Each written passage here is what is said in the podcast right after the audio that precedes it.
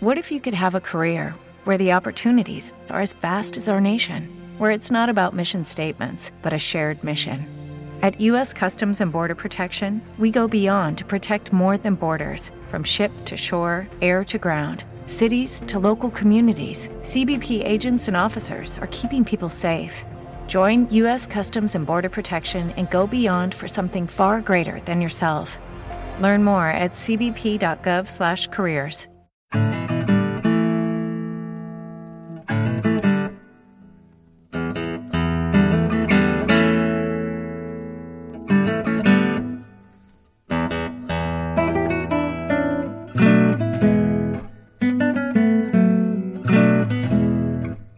¿Cómo están ustedes? Vamos a continuar con la lectura de cuentos policiales, la mayoría de ellos, de Rodolfo Walsh. En este caso, el cuento en cuestión, en su primera parte, se llama Transposición de jugadas. Y dice así.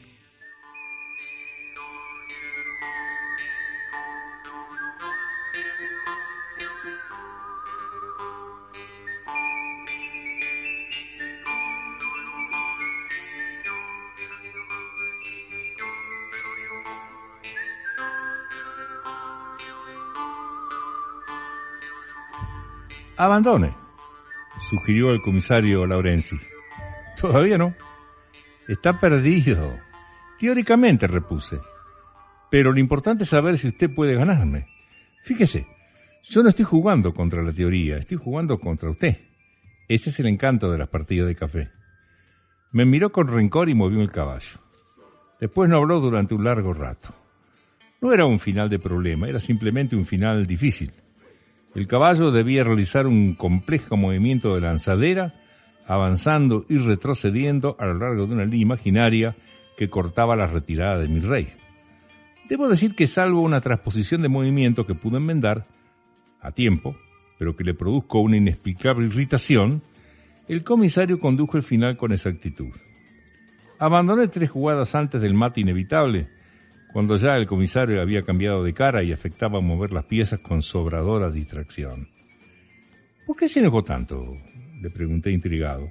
¿Cuándo? Recién, cuando traspuso las movidas. Ah, eso, dijo encendiendo un cigarrillo negro. Parecía que no iba a hablar. A través del ventanal del café Rivadavia, clavó los ojos en la calle, donde un río oscuro de automóviles circulaba perezosamente. Pero de pronto dijo, con voz cansada, Ah, ciertas situaciones algunas partidas de ajedrez me hacen acordar de otras situaciones. Eso es todo. No es nada nuevo, no es nada original, no es nada interesante. ¿Usted se acordó de un error que cometió alguna vez? Insistí. Sí, pero aquel no pude remediarlo. Después empezó a contar una historia de prolegómenos confusos. Su presupuesto inicial era que este hombre asmático y corpulento a quien empezaban a doblarle en años, viudo, jubilado, solo, que todas las noches venía al café a jugar conmigo al billar o al ajedrez, era en realidad otro hombre joven, posiblemente valeroso, despreocupado, que empezaba a abrirse camino en un mundo de necesaria violencia. Porque todo esto, dijo, había ocurrido 35 o 40 años atrás, en Río Negro. Él había nacido más al sur todavía. Pero un día llegó a Choel Choel arriando una modesta tropilla y se quedó. Así todavía estaba fresco el rastro sangriento de la conquista. El viento movía un arenal y parecía la cara de un indio solemne y enjuto en su muerte. Bajaba el río, se secaba el fango y era posible encontrar una lanza todavía filosa o un par de boleadoras irisadas. Así fantaseaba el comisario.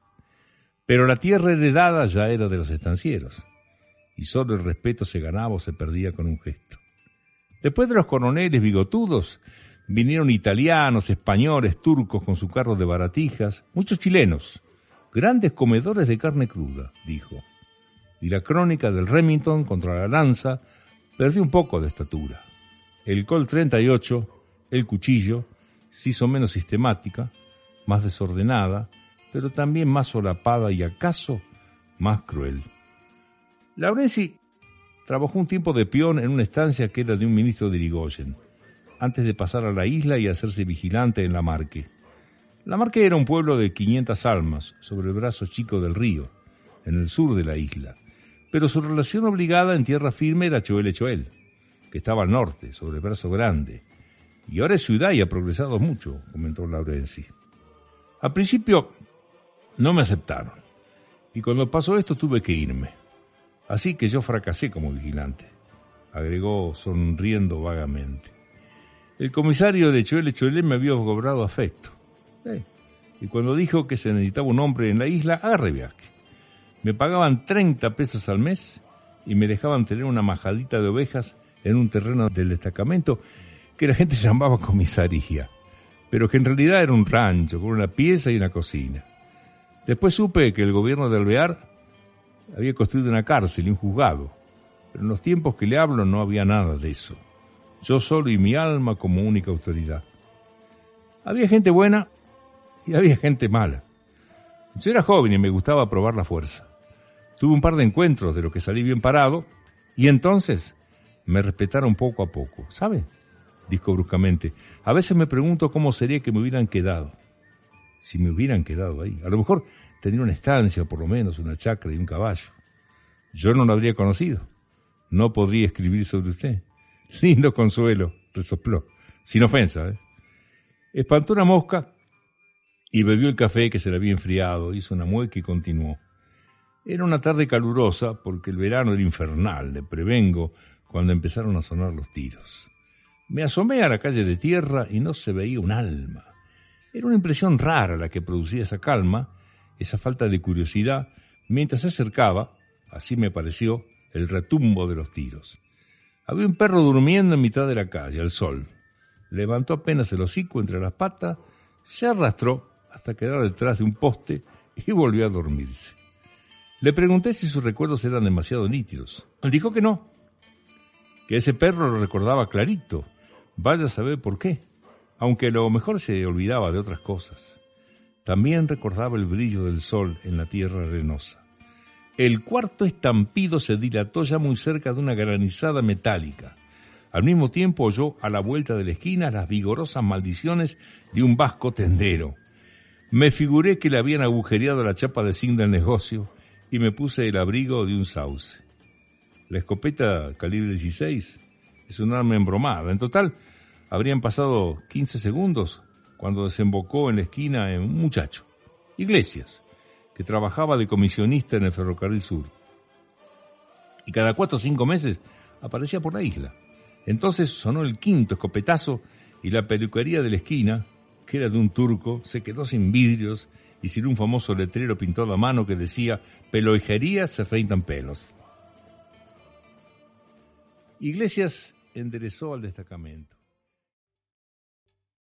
¿Te está gustando este episodio? Hazte fan desde el botón apoyar del podcast de Nivos.